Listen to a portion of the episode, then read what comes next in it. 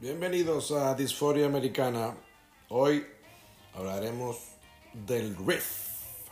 Con dos invitados de lujo, mis super amigos Jorge Maldonado, otra vez desde los suburbios allá de Seattle, Washington, y el Jimmy Andrade desde la frontera valiente, desde El Paso, Texas. Hola, Nelson. Hola, sí, ay, yo los saludo, Nelson, desde aquí, desde los suburbios de Dallas, Texas. Hola, Nelson. Hola, mis amigos, eh, muy contentos. Eh, hoy vamos a platicar de un tema que, que, nos gusta y que como que es muy eh, de, de, de, nicho, como que nunca me he encontrado así un programa que hable al respecto, así que me, me va a encantar platicar con ustedes del riff. El riff, esa figura de la guitarra que es una de las uh, bases del rock y que nos ha dado eh, pues para muchas emociones y espero que nos dé para buenos comentarios. Así que bienvenidos, eh, Jimmy. Muy bien. ¿Dónde nos vamos a ir? Bueno, pues hablemos del legendario riff. Esa palabra que hasta, hasta donde tengo entendido no hay una, una traducción al español. Pero es uno de los elementos, elementos clave que definen al rock como género, tanto en su aspecto musical como sonoro. Y pues técnicamente hablando, el riff es, es, esa frase musical que usualmente es algo muy memorable, que se repite este, en la canción y es la que le da carácter ¿no? a una canción de rock. Y si bien el riff es algo que está presente en varios géneros musicales, por ejemplo, en el jazz más bien funciona como una especie de guía o de una base para invitar a la improvisación por parte de los músicos. Y en el pop, por ejemplo, es más evidente en la voz o inclusive en los sintetizadores. Sin embargo, el riff de guitarra este, se asocia con, con, el, con el rock, ¿no? Entonces, eh, a, a, a, través de los años, de estos 70 años ¿no? de vida del rock, este, tenemos innumerable cantidad de, de, de riffs legendarios, ¿no? En, en, en, muchísimas canciones de rock. Jorge, ¿qué, opinas? ¿Tú qué dices, Jorge? Ay, lo dijiste muy bien, Jimmy. Son, es, es como el patrón, ¿no? La frase, la, la base del, de la canción. Y puede ser guitarra, porque son los más famosos, pero también hay unos que, si quieren, platicamos al ratito, que también son del, del Salón de la Vergüenza de los riffs, que, que también, también son riffs sin que a lo mejor pasen apercibidos como tal, ¿no? Eh, de, los, de los primeros, de los que tengo acá en mis, en mis notas, eh, Johnny B. Good, ¿no? De, de los clasicotes de, de, antes de que, de que empezara el rock. Hay unos incluso, a lo mejor menos, menos célebres, eh, Boogie Chill de Johnny Lee Hooker. Ahí está Johnny B. Good. Y otro anterior todavía, Manish Boy de, de Muddy Waters, que fueron como las bases de lo que después ya se oyó mucho para, específicamente con dos personajes que yo tengo muy presentes como las, los, los padres del, del riff, Jimmy Page, que tomó mucho del blues, y Keith Richards, que Keith Richards es como el riff man, ¿no? Keith Richards, eh, para mí es, el, es como el 60% de los Rolling Stones, y, y fue el primero que nos dio un riff memorable con, con Satisfaction, ¿no? Yo creo que es el primer riff así rockero memorable. Y lo, lo curioso de, de, Keith Richards, ya para, para dejarte hablar, Jimmy y Nelson, es la manera en que están construidos sus riffs. Uh, Keith Richards primero usa entonaciones totalmente diferentes, ¿no? Es, es muy común que él, que él use la, la entonación de, de, sol abierto o, o open G, que es, que es una entonación diferente porque no, sin entrar en muchas cuestiones técnicas de guitarra, te da tres notas nada más, te da realmente, tienes re, sol, re, sol, mi y re, entonces son tres notas y la mayoría de los riffs más famosos de Keith Richards se construyeron con esa entonación, Satisfaction, Can You Hear Me Knocking, Start Me Up, Street Fighting Man, muchos se construyeron así, entonces pues es, es un, un, dato interesante, ¿no? De uno de los, de los maestros que empezó con, con la cuestión de los riffs. Sí, y mencionas, mencionas una anécdota interesante de, del uso de, de uh, entonaciones o afinaciones alternas, en el caso de Keith Richards, que yo considero que ese tipo de decisiones tiene dos aspectos clave. El primero, en algunos casos, brindar una especie de economía ¿no? al movimiento o a la posición de los, de los dedos. Y el segundo, me pareciera que esto sirve como una especie de, de llave secreta para poder descifrar y tocar el, el riff. Si bien los que nos gusta la música, los, primeros intentos de, tocar un riff de, guitarra, díganme qué guitarrista de rock no ha intentado por primera vez tocar este eh, la guitarra tratando de imitar el, famoso riff de eh, Smoke on the Water, ¿no? De, Deep Purple. Eh, y ese es uno de los riffs más fáciles de tocar y, más memorables, pero también siento que algunos guitarristas usan estas afinaciones alternas, ¿no? Como una especie de forma de, de, complicar un poco, ¿no? Su reproducción, pero es muy, muy interesante. Encontrar su sonido, ¿no? Su, su parte original. Correcto. Y él tenía, él, él, usaba mucho ese tipo de entonaciones y fue, fue de los que empezó. Y realmente yo creo que es, sin, ustedes van a decir a lo mejor James Hetfield, ¿no? Pero yo creo que es el guitarrista rítmico más importante del, del rock o de los más importantes. Hace cosas, hace cosas impresionantes con, con la guitarra en el fondo, ¿no? Lo, lo, tienes ahí atrás y está haciendo cosas que, que, te están, que te llevan realmente a la canción. Sí, muchos de los héroes de guitarra los asociamos como grandes eh, solistas y si bien muchos guitarristas han sido grandes creadores de riffs y, de solos, como es el caso de Eddie Van Halen, eh, hay otros casos donde tenemos legendarios riff masters, ¿no? O creadores de riffs que, que son conocidos principalmente como guitarristas rítmicos, ¿no? Uno que se viene eh, a mi mente es Malcolm Young, ¿no? Si bien ACDC, la imagen de ACDC es con Angus, ¿no? Por su, por su forma de, vestir, obviamente por su solo, su forma de tocar. Este, el, creador de todos esos magníficos riffs este, fue principalmente Malcolm, ¿no? El, hermano. Eh, también hablando ya de un caso más moderno, eh, Tool, ya este, a finales de los 90 y en los 2000 con Adam Jones, que, que es una banda fantástica y que rara, rara vez toca, toca solos, ¿no? Sin embargo, los riffs de, Adam Jones en Turbo son también icónicos. Y le dan esa importancia al guitarrista rítmico, ¿no? El que normalmente no están en el, en el primer plano. Así es. Oigan, y, y la, el otro día que estábamos hablando de, de que si el rock ya murió y todo, eh, una de las cosas que a lo mejor se desprende es eh, saber si, si el riff ya murió también. Eh, ¿Cuál es el estado de, vida del riff? ¿Qué, dicen? Mira, este, yo encontrar el riff lo considero así como algo equivalente a, hacer el trabajo de, minería, ¿no? Y encontrar esta, esta pepita de oro, ¿no? En la mina. Y yo, yo considero que el riff es un recurso finito, ¿no? Y que se está agotando y cada vez representa un reto para los nuevos este, creadores. Yo creo que Keith Richards y Jimmy Page y Tony Iommi, Eddie Van Halen y Malcolm Young, tantos grandes guitarristas, van a pasar a la historia con este gran catálogo de riffs que contribuyeron, ¿no? Pero los nuevos guitarristas tienen un reto delante de ellos.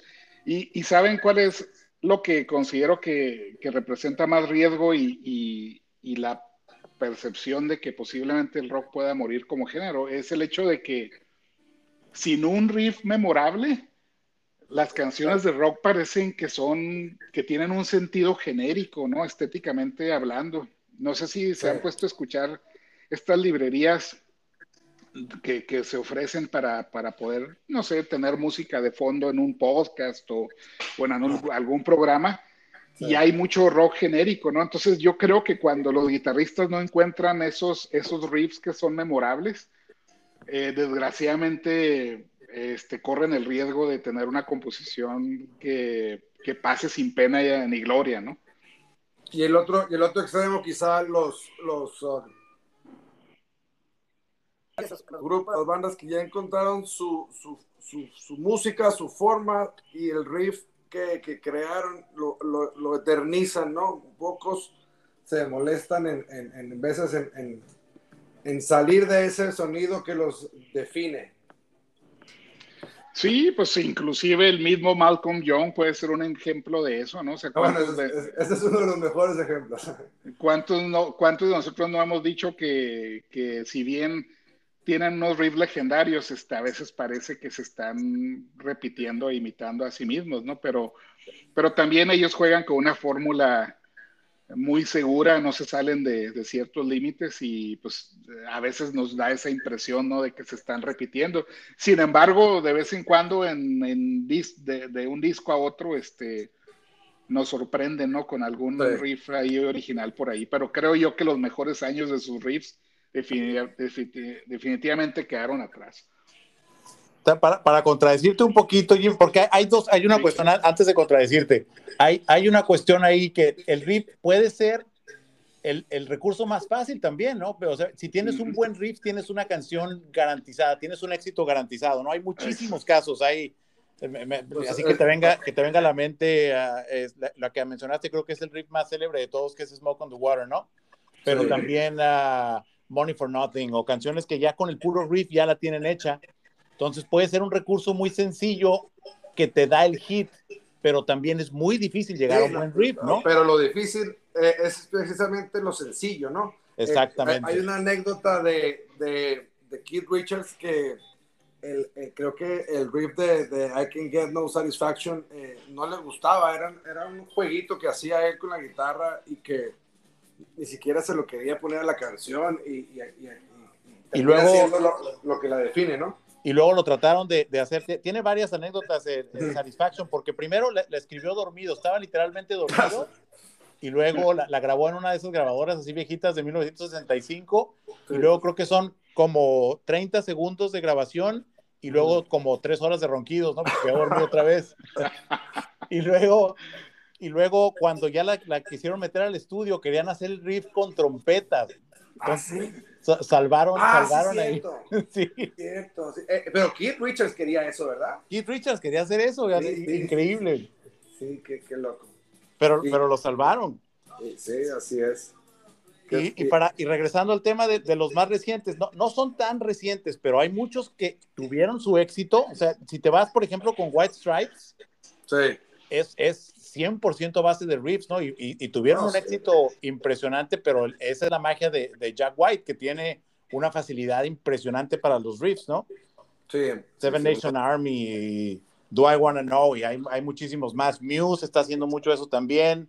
Incluso St. Vincent lo está haciendo, tiene, tiene unos sí. bastante, bastante es, interesantes. Mira, de, del 80. O sea, que te iba a gustar. Sí, me gusta. Oye, eh, entonces, eh, descartado que ha muerto, sigue vivo. Y hay, ahora, eh, ya ve, los, los, puristas, que siempre habrá que citarlos, eh, nunca reconocer que uno es de ellos, pero habrá que citarlos, eh, dicen que el, el riff tiene que ser con la guitarra eléctrica. ¿Qué dicen ustedes? ¿Qué opinan?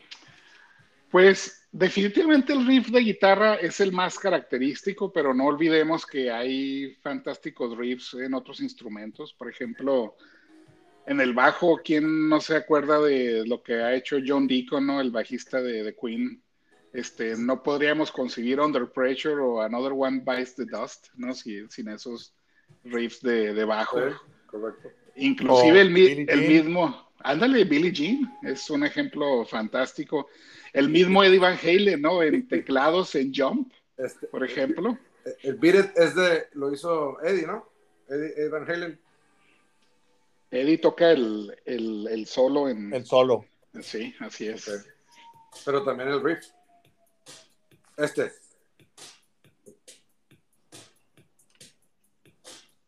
Ahí va.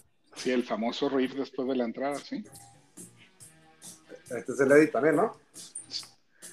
Sí, cuando la música eh, pop este, recurría ¿no? a, a esos elementos del, del, del, rock y es, eso hace una canción memorable también.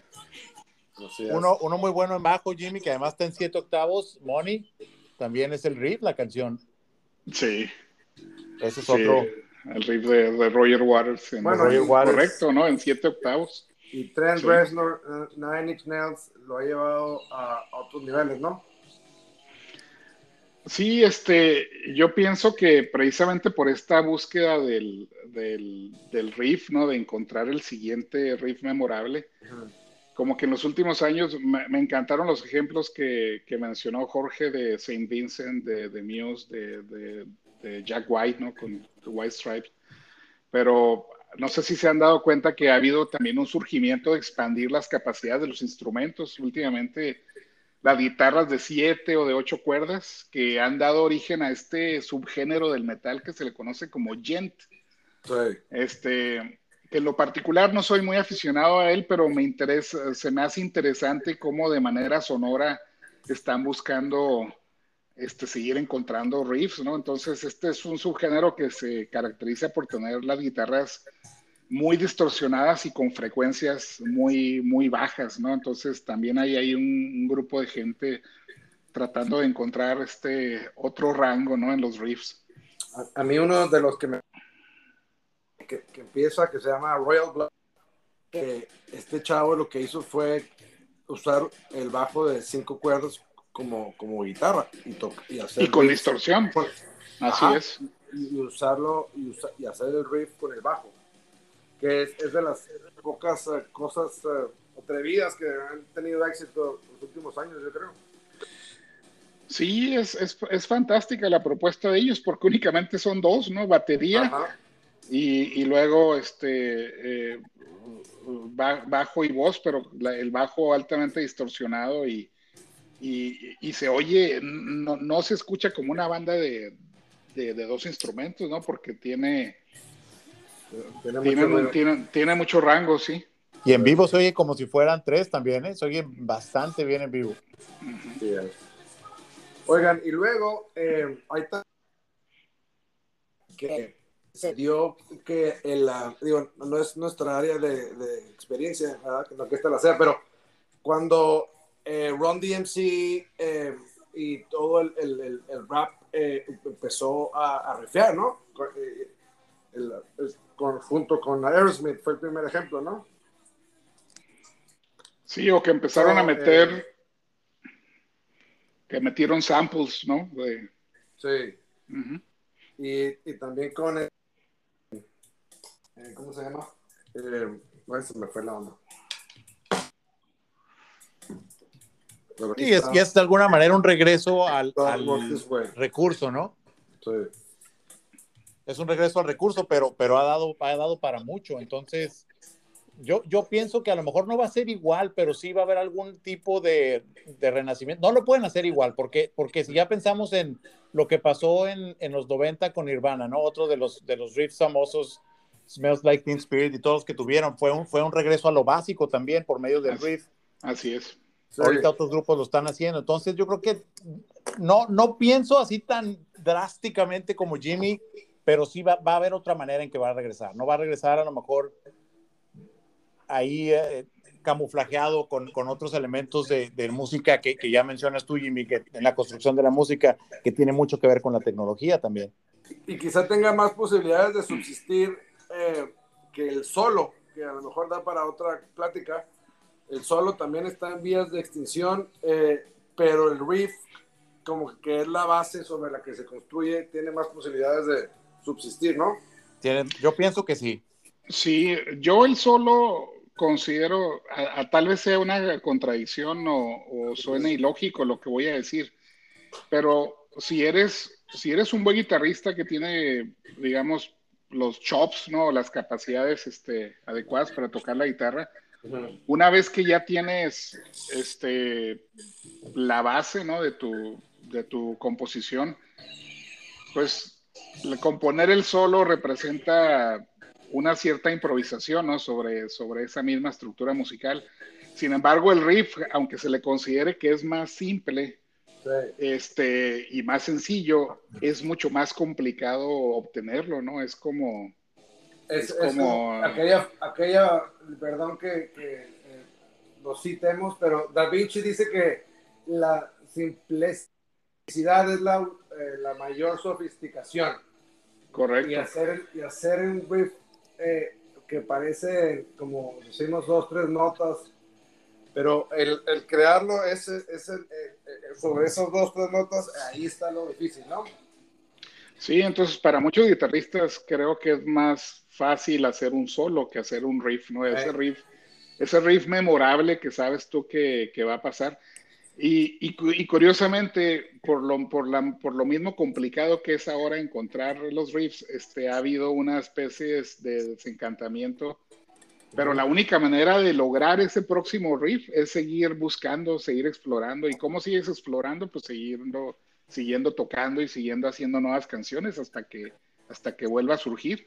Y luego habrá grupos que van a seguir haciendo este tipo de, de, de de experimentaciones y evoluciones que desgraciadamente el primero que las hace usualmente es el que le funcionan bien, como es interesante ver lo que hizo Radiohead después del, del fantástico álbum de OK Computer, cómo se desvían y abandonan prácticamente la guitarra, este, y, pero con, un, con, con, unas, con una fusión con la electrónica bastante exitosa que la hicieron en Key Day y en Amnesia, que y parecieran de los pocos grupos que lograron hacerlo con éxito, ¿no? Y se olvidaron de la guitarra. Al, menos se les agradece que experimentaron, ¿no? Así es. Y lo hicieron muy, lo hicieron muy haber bien. repetido el computer varias veces y lo hubiéramos consumido, pero no, se molestaban en, tratar algo distinto. Sí, no, no hubiera tenido ningún problema con eso, pero sí. Correcto. Y, y, tiene mucho que ver también, Jimmy, yo creo que lo dijiste ahorita muy bien, con, con la relación que tienes con el instrumento, ¿no? La, época dorada de los riffs viene de cuando el músico estaba con la guitarra. Ahorita la guitarra ya no es el elemento por elección del músico, a lo mejor es la computadora ya.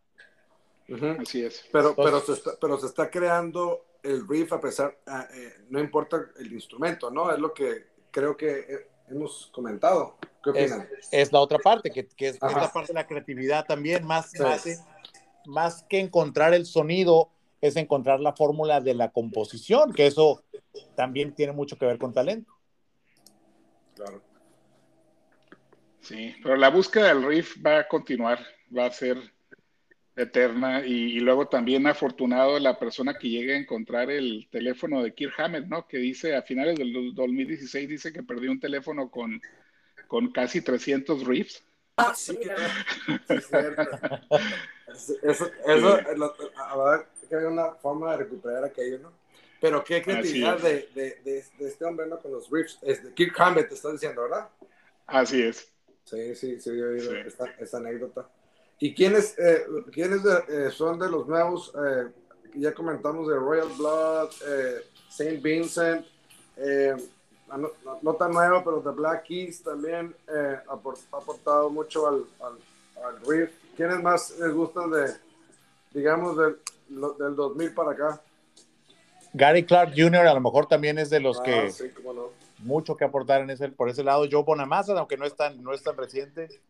Y Joe Bonamassa es fantástico, es de las personas o de los guitarristas que mantienen ahí la, la flama viva, ¿no? Sí. Muy bien. Yo agregaría a Adam Jones de Tool, también estamos hablando de los 2000, ¿no? Prácticamente. También. Totalmente de acuerdo. El jefe, no lo habíamos citado, también tiene su aporte en la historia del riff. Ah, también. Y hay, hay muchos que no hemos mencionado que, que tienen que mencionarse si estamos hablando de riff. Smoke of the Water, ya lo dijiste, lo hemos dicho tres veces, pero hay otros como Sweet Child of Mine, es de los más célebres. Uh, Leila, Ujú. Clapton, Derek and the Dominos también. Iron Man, de Black Sabbath. Day Tripper, The Beatles, no podemos olvidarnos de los Beatles, ahí tienen que estar. Sí. Y luego para irme un poquito más al, al, al lado que nos gusta, Jimmy, eh, Owner of a Lonely Heart, que ya fue la parte pop de Yes, pero también Sí. es otro. Con, con un riff fantástico, ¿no? Esa fue la carta de presentación de Trevor Rabin en, en Yes. Y, y Buenísimo, un, un- Sí. un riff muy bien, muy bien logrado. Sí, y aunque le cale a Steve Howe, hasta él tiene que seguir tocando esa canción en cada presentación de Yes. La sigue tocando, ni modo. y luego eh, Jimmy Page, obviamente, Hold Out of Love, y uh, hay muchísimos de, de, Page, ¿no? Sí. Que hay, que hay muchas versiones de que, de que Page se fusilaba la mayoría de sus riffs, pero ya no vamos a entrar en esa polémica. De, de, Viniendo del blues. Sí, este, eh, esa polémica precisamente la, he platicado con otros amigos, ¿no? De... Pero que como alguna vez comentamos en otro episodio, es de las ah, avenidas de que han conectado al rock con, con grandes eh, bases de la música americana, ¿no? Y, sin duda, eh, Page y Plant son unos estudiosos de, de toda la música americana y la la, hicieron suya e hicieron con ella lo suyo, ¿no? Que es el sonido de, de, Zeppelin. De Zeppelin. Ah, sí, y curiosamente Robert Plant eh, ahorita ya tiene sus últimos 20 años de carrera musical explorando el género de americana al máximo, que a mí me, me, encanta lo que está haciendo con su, con su banda. Este, tanto que, pues, que tuvo un desinterés por, por tener reunión con Led Zeppelin, ¿no? Después de esa legendaria reunión allá por el 2007. Dice, dicen los que, los los de la industria que más o menos le dijo no a unos 100 millones de dólares, lo que hubiera sido una reunión, gira, disco y, y, productos y demás. Eh, eh, y cuando le preguntaron por qué, dijo, hay, hay como unos 300 géneros en el delta del Memphis y, tengo, de, perdón, en el delta de la, del Mississippi y todavía no conozco como 30 o sea, el vato, eh, su prioridad es muy, muy clara, que, que es descubrir todas las fuentes de esta música. Exactamente. Y luego, Tony Yomi, yo creo que también tiene que estar mencionado aquí, ¿no? Porque la cuestión de, de los riffs, que además, como fundadores o cofundadores del heavy metal, Tony Yomi tenía la característica de que tocaba una octava más abajo, si, si lo estoy diciendo bien, Jimmy. Sí, pues yo creo que un tono completo, a ver, en algunos casos, más abajo, pero... Por la cuestión de la lesión que tenía en, los dedos, ¿no? Eh, eso les iba a preguntar, no, no, eh, ¿qué tanto pesará esa lesión y el hecho de que ya sabemos que el, muchos de riffs implican una posición de la mano eh, muy particular para este género y que es la como le quedó la mano funcional al, pobre hombre? ¿No, ¿Saben de, ese tema? si la lesión definitivamente influyó en, cómo tocar. Se ha, se ha, hablado mucho al respecto, pero en todo caso es, es un accidente afortunado, ¿no? Sí. Y, y a mí, eh, qué, qué, bueno que mencionan a, a Tony Iommi porque a él lo conocemos principalmente por, por, por, las contribuciones en ese periodo clásico de Black Sabbath con Ozzy y posteriormente con, con Dio pero no sé si le han dado algo de tiempo a escuchar todos los riffs que hizo en la época con Tony Martin, por ejemplo. Tiene unos ah, riffs fantásticos que desgraciadamente son un poco conocidos, ¿no? Si los comparamos con el catálogo clásico de Black Sabbath. A mí me tocó verlos con ese hombre en el um, famoso Coliseo del Paso. Sí, excelente alineación y muy poco conocida y casi olvidada en la historia de, de Sabbath. Sí. Correcto. Oigan, y de la. Eh, viéndonos por el lado de que, que, vamos del metal y el, y el death metal y, el thrash metal, eh, como eh, digo, su base más clara eh, ha sido el riff también, ¿no? Sí, so, eso es un riff, digamos, menos melódico para los estándares, este, digamos, tradicionales, pero y yo pienso que la exaltación de, de, eso, de, del trash y del death, es lo que les comentaba hace unos minutos del gent, ¿no? Ya como, como, un, como un metal, ya un, ya un acercamiento más extremo, ¿no? Al, al metal, pero pues es esta misma búsqueda de, de nuevo lenguaje musical y, y, de, nuevos, de nuevas sonoridades. Sí. Sí. De aquí volvemos con la que empezamos con Saint Vincent. Oigan, pues qué interesante, pues vamos a, si quieren, a, cortar aquí y, ahorita analizamos eh, qué, qué, qué, sigue. Muy bien, pues eh, se nos viene un tiempo encima, como, como siempre ha sido, eh, se platica muy a gusto y se va el tiempo muy rápido. Entonces, para cerrar este tema del riff, al menos por el día de hoy, sus conclusiones, mis amigos. Jorge.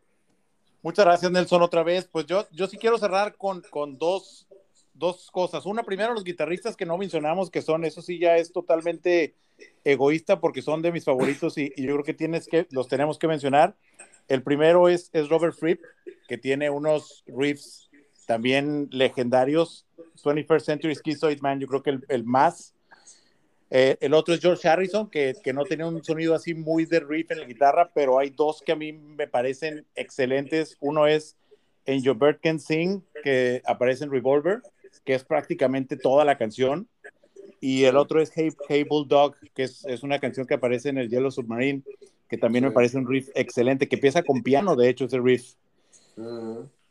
El, el, tercero es Alex Lifeson, que es otro súper guitarrista, musicazo que a lo mejor ha estado eclipsado y la historia no le va a hacer justicia como debía, pero de él, Limelight y Driven me parecen excelentes riffs junto con muchísimos otros. Y el otro es The que The también es un guitarrista que ha cambiado la música de una manera impresionante, ¿no? Entonces yo quería mencionarlos porque sí, sí tienen que ser mencionados en este tema. Y ya para, para acabar, los voy a dejar ahí la, que ustedes me contesten. Tengo, tengo también la lista de la vergüenza. No sé si es el, el salón del, de la antifama de los riffs. Ah, no, pues te los te los Unos que me parecen espantosos a mí, pero pues, ahí, les van. Ustedes me dicen cuál es el peor. Eye of the Tiger. de acuerdo. es uno. Wind of Change de Scorpions, que es un riff chiflado o silbado. Sí, ese está terrible. Y luego Clocks de Coldplay, que se me hace una ah. canción absolutamente espantosa. Y a lo mejor si quieren, pero me van a decir que soy un malinchista, le agregamos la bamba, a lo mejor si quieren ahí también. Que sería la bamba, ¿no? Otro, sería otro de los que les dejo ahí para que ustedes escojan cuál es el peor. ese es tu, tu, trifecta de la desgracia. De la, de la vergüenza. De la vergüenza, muy bien. Ok, pues, pues votaremos. A lo mejor, a lo mejor que voten de podcast escuchas. Eh, pues gracias, Jorge, este, por, por, eh, por platicar, por, por, por tu pasión, eh, por compartir tantas buenas anécdotas.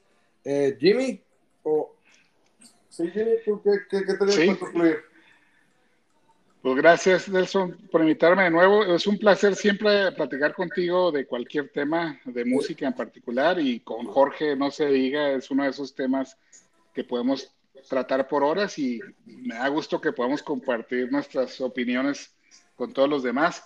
También estoy de acuerdo con las elecciones de, Jorge en cuanto a algunos de los mejores guitarristas, creadores de, riffs. Este, Alex Lifeson, indudablemente, en cualquier lista de, guitarristas este, tiene que estar. Y curiosamente, en, la, en, el Salón de la Fama, el de la Vergüenza, eh, es, es, curioso que, por ejemplo, Eye of the Tiger, ¿quién, quién fuera a pensar que resultó ser una especie de, de, maldición para Survivor, ¿no? Porque se pasaron a la historia como, como pues una banda de, de, One Hit Wonder, ¿verdad? Por, únicamente por esa canción. Pero no, fue, fue, justicia divina.